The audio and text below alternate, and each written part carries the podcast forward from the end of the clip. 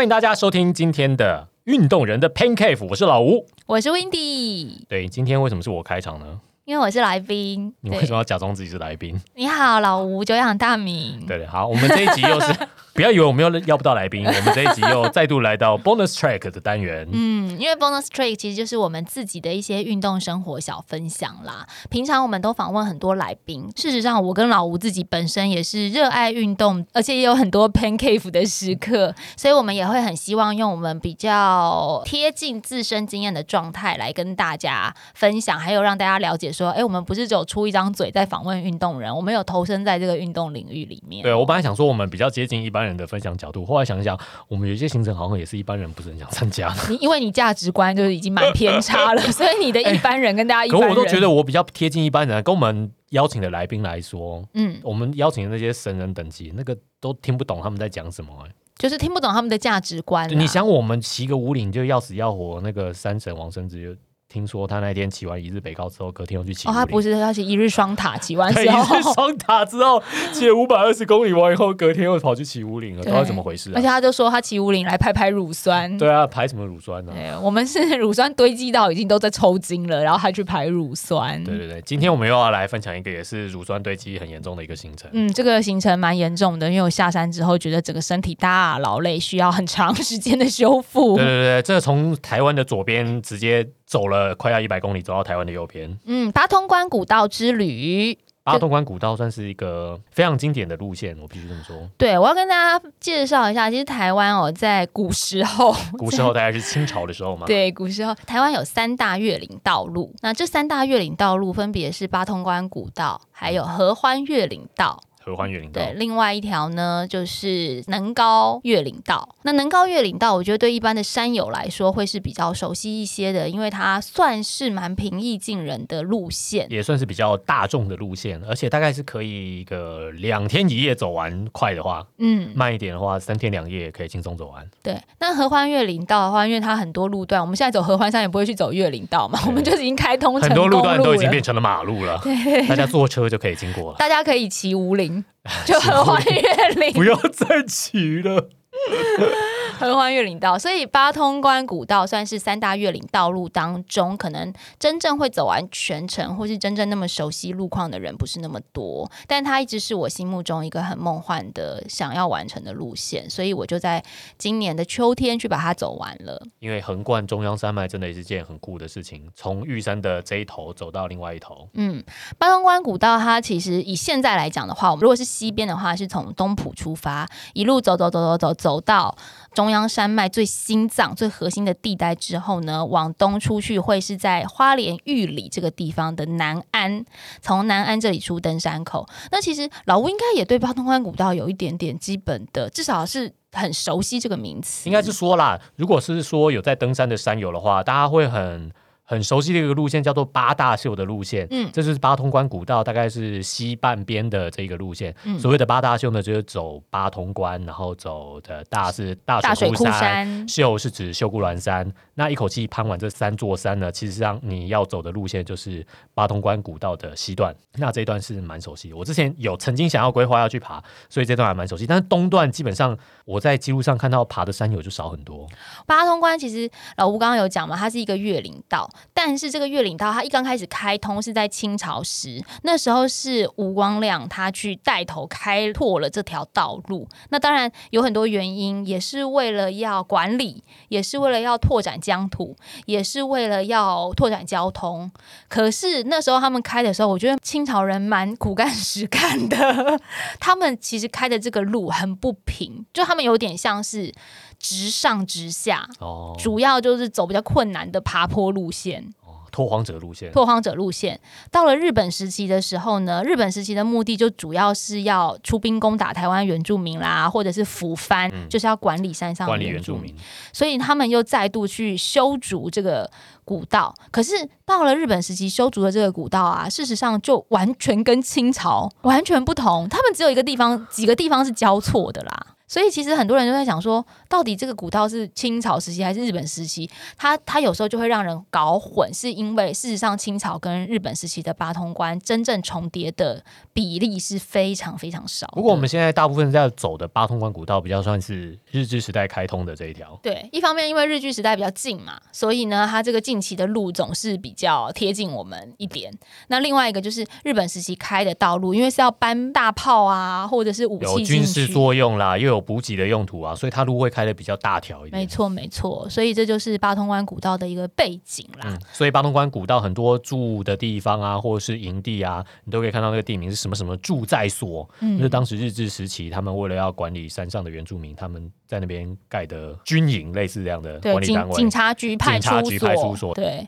所以其实八通关古道也是台湾整个所有的古道里面住在所数量最多的。可以看看到很多的遗址，算是蛮有人文遗迹的一条古道。嗯，所以走在上面，你也可以想一下，说哦，日本人当初这样走，日本人当初这样管，真的还可以看到一些日式的建筑。不过。不过，大家听到什么古道，就可能觉得是朝林古道那样的路线。对对对对，完全不是这么一回事啊，各位同学。平缓无坡，风景秀丽。你觉得日本人开了很大一条，还可以汽车通行吗？当然完全不是这么一回事。嗯，它基本上还是一条非常艰困的登山道路。虽然说它设计的路线基本上是沿着山腰的路线来架构，缓缓而上啦。对，但是你要跨过中央山脉就没有容易的一件事。嗯，一方面它虽然缓缓而上，可它有很多地方的路径是比较窄小的，那比较窄小的时候，等于你是有点要贴着山壁走。所以，在我觉得专注度上面会必须比较高。再来就是刚刚我们有提到，它其实分成东段和西段。西段这个部分呢，老吴说八大秀的关系是一个比较热门的登山路线，是，所以它路径很清楚，就是走起来比较不会有迷路的风险。管理单位经常性的也有在修路了。嗯，但到了东段之后，一方面是因为预管处对于东段的维护比较少，另外一方面是台湾东部其实它的地质。比较容易崩塌，它的气候比较容易下雨，它的潮湿度比较高，还有它比较容易山崩和土石流，所以到东段其实我碰到蛮多状况的。所以古道应该基本上就是流失路基的路段就比较多，你想要当做步道轻松走就是不可能的，不可能的事情，太惨了。对我就是预期它可能会是比较轻松的步道，结果后来发现根本不是这么回事。其实也没有轻松，因为大家知道八通关越岭线这一条路线本来。一般的登山的指引都是说这是八天走完的路，你走了几天？我走了五天。观众朋友啊，听下这种朋友啊，一惊跟他惊五缸年啊，人家走八天，他只走五天。照跟他背，这怎么可能会是轻松的走法呢？我其实本来计划上面是六天的，六天，对，计划上是六天，后来也是就是一个天时地利人和以及价值观错乱，就走了五天。中间坐车吧，主持人。又坐车，又坐车，又污蔑主持人。坐飞机吧。对，其实但是这走走这五天状况蛮多的啦。哦，状况蛮多，是有遇到什么野外求生的很厉害的。哎，其实我真的有有 野外求生呢。我是跟我另外一半跟尼克教练去走的。那我们真的是有碰到说水源不够的状态之下，你要如何在不够水的模式里面节省，以及烹煮你的晚餐，还有要怎么样尽量想办法找到水源这件事。哎，大家知道没有水源这件事其实蛮严重的。嗯，因为一般我们在登山的路途，我们包括我们住宿跟路径的移动，通常都会。沿着水源来设计这一条路线，嗯，所以其实基本上八通关古道沿路应该都要有水源才是啊，这是一条蛮热门的路线其实八通关古道的西段啊，它是会它经过它的它的水源算是还比较稳定一些些，嗯，但是因为我们去的时候可能刚好好几天没有下雨，所以走到大水库山屋的时候，山屋那里的蓄水塔也是没有水的哦。我们取用的是大水库池。的水，那后来到了，幸好是大水库山屋，真的大水库还在呢，对 对对。对对哦，大水库还真的有在，真的有个大水库，但是大水库那时候水确实真的已经很少了，就没有很多，而且那种看天池的水真的就是不可靠，啊，一直以来就是卫生会有卫生考量，因为你要跟很多野生动物一起分享这个水源，所以一定要带过滤器。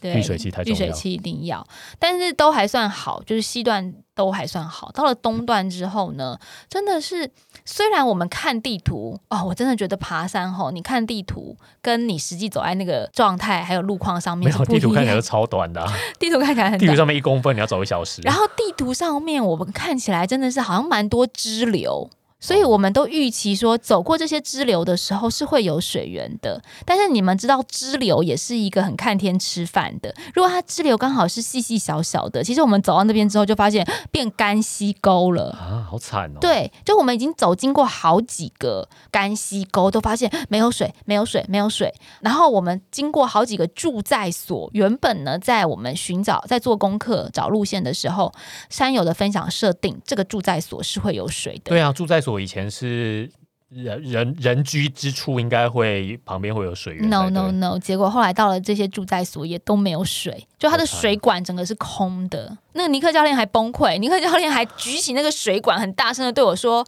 没有水，没有水。”他崩溃，他甩着那个水管。哎，没有没有，脱水真的是非常严重的事。如果水不足在。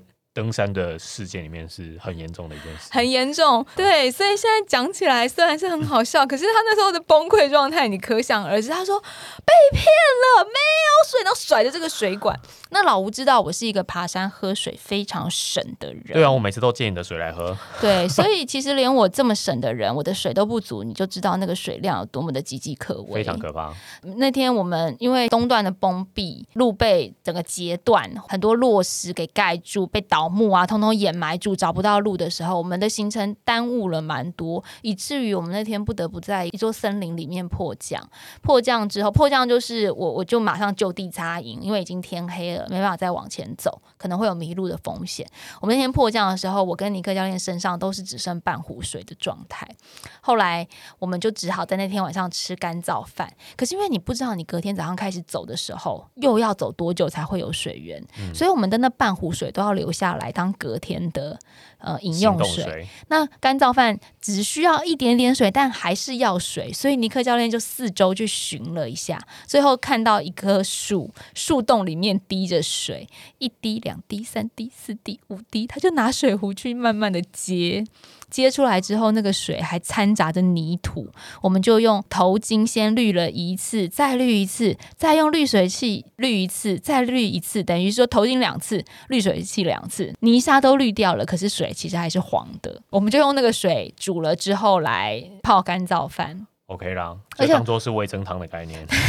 而且我跟你说，加那个味道喝起来可能还会有点点咸咸的，这样以补充你的盐分，预防抽筋。不是咸咸听起来就很不妙，好不好？不是，你知道我们那天烧完那个氯气滤出来的泥巴水，就山洞里的泥巴水、树洞里的泥巴水之后，其实泡完干燥饭它还有剩一点点，大概还有剩差不多两百 CC 左右。你有喝喝看？不是，那两百 CC 本来尼克教练是要倒进他的饮用水里面，因为那半壶跟两百 CC 稍微稀释一下，你可能就可以接受。哦。结果呢，他一脚踢翻了那两百 CC，你说是不是很崩溃？两百 CC 是蛮珍贵的。你都已经这么缺水了，你还一脚踢翻两百 CC？树树洞还有在滴水吗？赶快再接啊！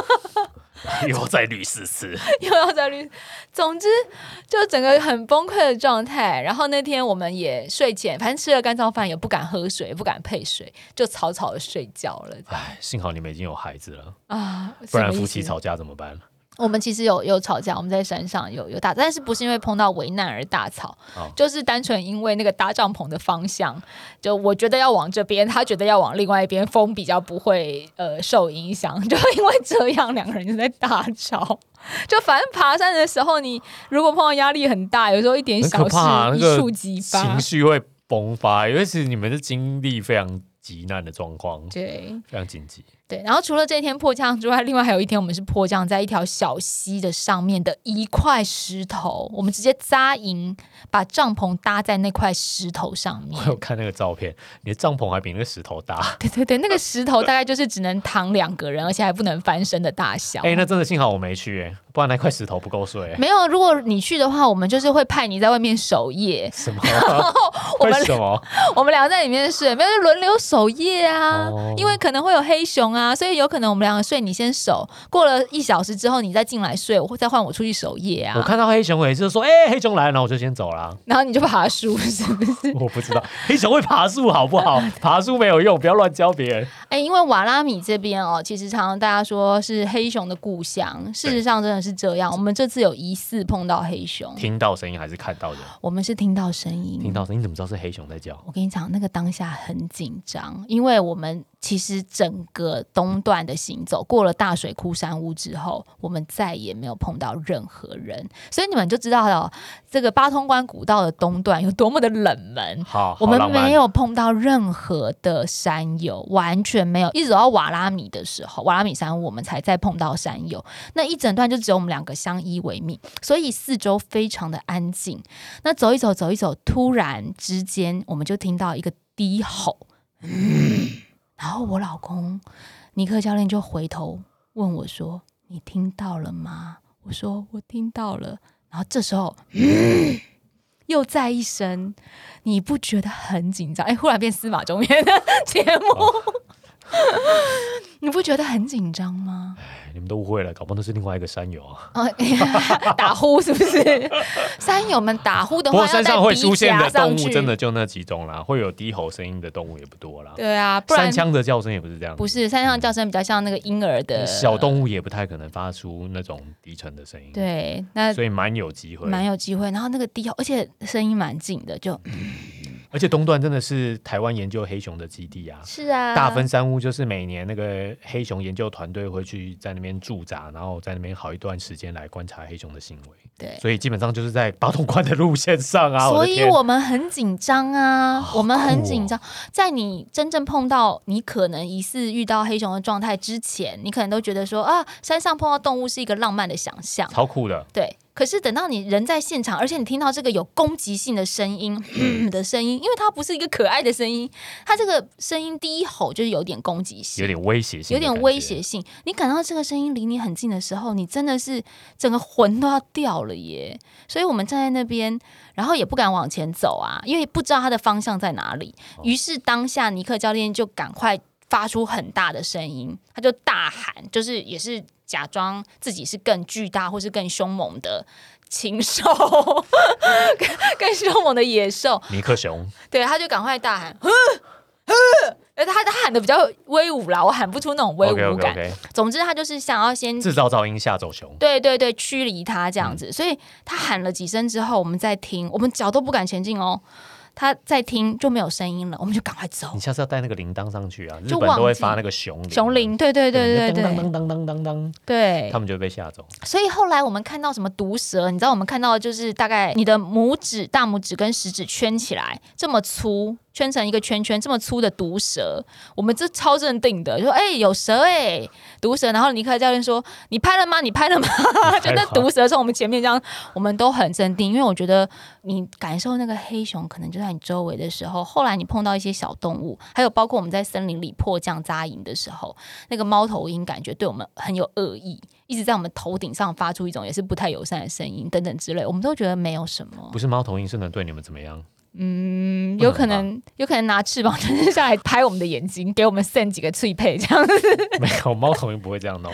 对啦，但我的意思是说，我们碰到其他的野生动物，就觉得好像还好，就觉得它们真的是可爱哦。对，好想遇到黑熊哦。啊，你真的确定你要许这个愿望吗？小黑熊就好了。小黑熊的旁边就会有母黑熊，母黑熊其实才是最可怕。前一阵子不是有小黑熊下山吃稻米的新闻吗？对啊，但是它是自己一个人。自己一个一只熊，自己一只熊，我是觉得碰到小黑熊我会更紧张。哦，因为附近可能会有母黑熊，多半是那通常比较具有攻击性的都会是母黑熊，尤其是带着小孩子的母黑熊，对啊，因为他们要保护 baby 嘛，这样。千万不要小看带着小孩的妈妈，嗯，所以其实有蛮多这种很惊险的状态，迫降啊，然后也有这种碰到黑熊，让我感到大自然其实是很有力量的，可是很酷哎，你愿意再去一遍吗？带大家一起去。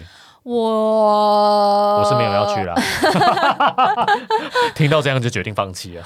我觉得我当下出登山口、出南安的时候，我就认为说，如果有朋友要再去叫我带的话，我是不愿意的。其实那个路线听起来就是有点不太 OK。那个路线，因为还有好多崩塌路段是需要驾乘通过的嘛。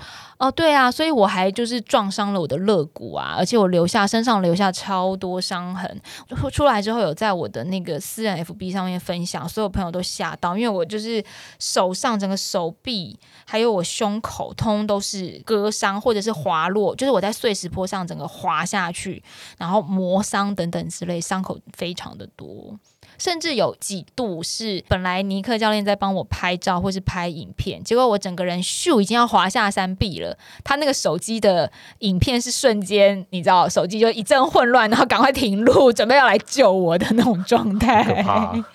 对，所以我就觉得带朋友去我会压力蛮大的，真的太大了啦。除非是比较呃在。基本求生上面，或是野外求生上面，还有体能上面也都很厉害的朋友，我觉得 maybe 可能再走一次吧。我觉得我求生意志有，但我没有求生的技求生意志，那你愿意喝泥水吗？没有求生意志，我很有，所以我不愿意参加这个。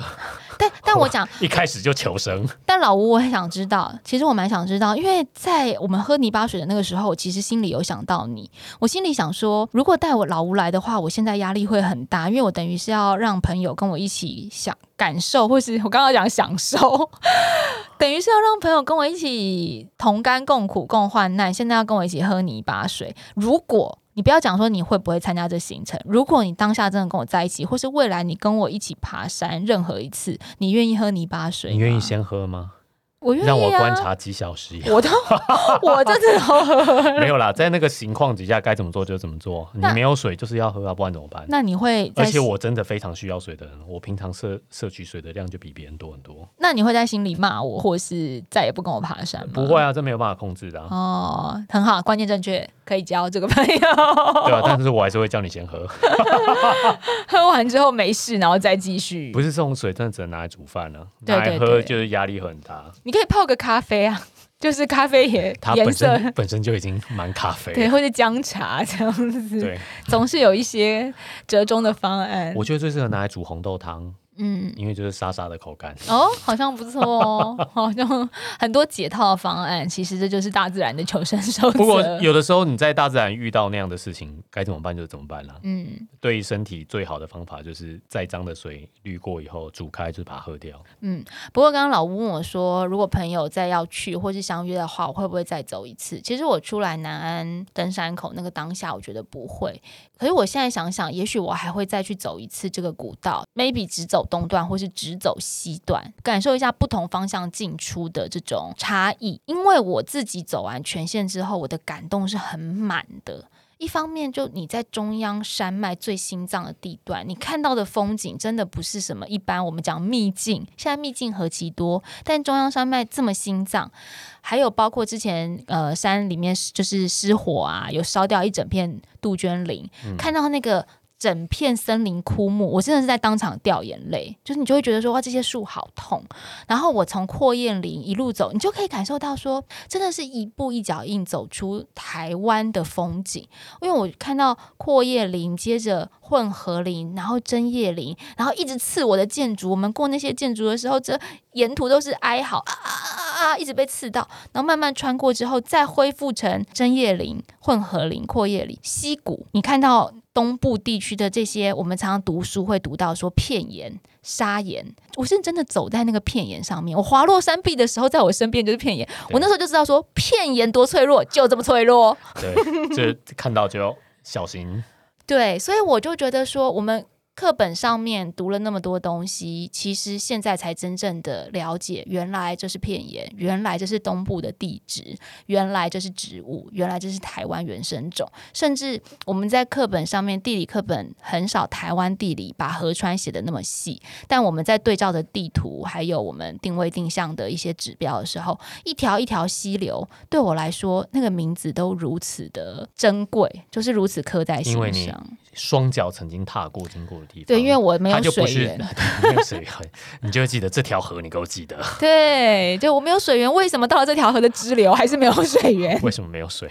就很深刻，所以走了这么长的距离之后，然后花了五天的时间，才觉得台湾还是有很多地方值得我们去探索。其实还是还有很多地方是人烟未至的地方。嗯，你要说的这个可是曾经开拓了一条宽大的古道经过的地方，都已经现在这么难走了。嗯，其实台湾还有很多秘境，人为还没有踏上过。对，其实八通关古道全长是一百五十二公里。但是这是在修筑的时候，那现在的话，你走完全段大概是一百多，就没有到一百五十二，对，一百零五左右，也是一个很一百零五，对，这里程很巧合呢，跟 KOM 的里程一样，可能一百对一百多，我有点有点忘记，好接近一百啦，接近一接近一百，接近一百，接近一百，对，就是它整个走完大概一百多。或者是接近一百，因为有时候你会有支线，或是上上下下会有一点差异。但我觉得这真的是很精华的去认识理解台湾的方式。那也有很多沿途的住在所遗迹是蛮漂亮的。对啊，我好想去看那个大分山屋哦。大分山屋，我跟你说，大分住宅所的门口，大分住宅所真的很豪华。它山屋很大，然后前面呢其实是有好几张桌椅。另外，你在大分山屋的后面还会看到以前他们放机枪的地方。日本人在管制原住民的时候。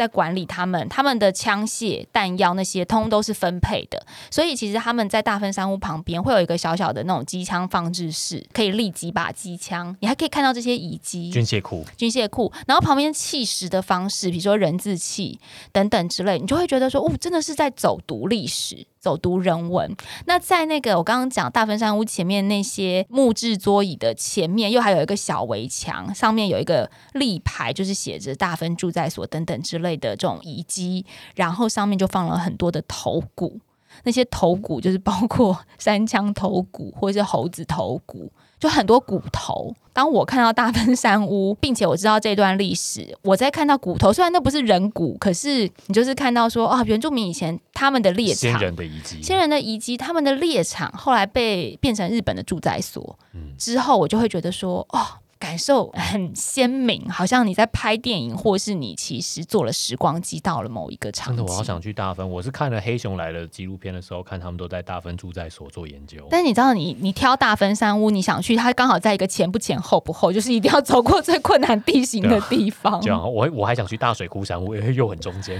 大水库的话，可以从 西边走。大水库草原好漂亮，大水库山屋在一个草原的正中间，好漂亮。但我觉得大分山屋真的要去，除了它是研究黑熊。的一个基地之外，你知道，其实整个八通关的修筑是跟大分山屋非常有关，是跟大分很有关，因为那时候就是在大分聚落这个地方，就是在大分部落，呃，因为这个机枪还有武器弹药的管制，导致原住民他们没有办法狩猎，所以才有了一些争端，就是原住民跟日本人他们就开始起争执，起了争执之后，就开始有大分事件。大分事件就是有点像牡丹社事件，或者说其他的一些原住民反抗的事件一样，就有了这些武力上面的呃冲突。那后来其实是因为发生了大分事件之后，日本人才决定修筑八通关。所以大分我觉得是一个必定要去的，是一个历史的起源点。嗯，而且在大分，因为那时候他们就是有杀害了十几个日本的住在的巡守这样子。然后我们走沿线经过很多地方的时候，尼克教练都不停的回头跟我讲说：“你有没有听到很多人在讲话？” 就是他坏哦，他他就是一直讲说，他觉得因为当初可能战役的关系，有很多人丧生，他都说他一直听到有人在 murmuring 这样。不是尼克教练有这种体质，可以不要说出来吗？对，但他就会问我，我都不想跟他去爬山，他都会告诉我。幸好我跟他去的时候，他都没有说这种话。但是因为我们就是呃不做亏心事，不怕鬼敲门。OK OK OK，也相信他们就真正的斗士，或者是真正的勇士。甚至，如果听到的话，就问他们一下最近的水源在哪里。也是 啊，不可能要说说日语才行，说日语或原住民语要学一下。对，但是我觉得大分山屋你很想去，其实它是一个很值得去的地方，因为它等于是八通关古道修筑的核心。还有起始，确实是值得造访的。好了，嗯，听到这边呢，大家是不是很想去一趟八通关古道呢？可以约老吴一起去哦。不，我们先去草林古道就可以了。草林，我们先去八大秀也不错哦。八大秀不错不错，感受一下住在所的那些风情气氛。好的好的，期待我们下一次可以再跟大家分享更多登山路线。对，今天的 bonus trick，希望呢提供给一些喜欢爬山的朋友做一点参考喽。感谢大家，下次再会，拜拜。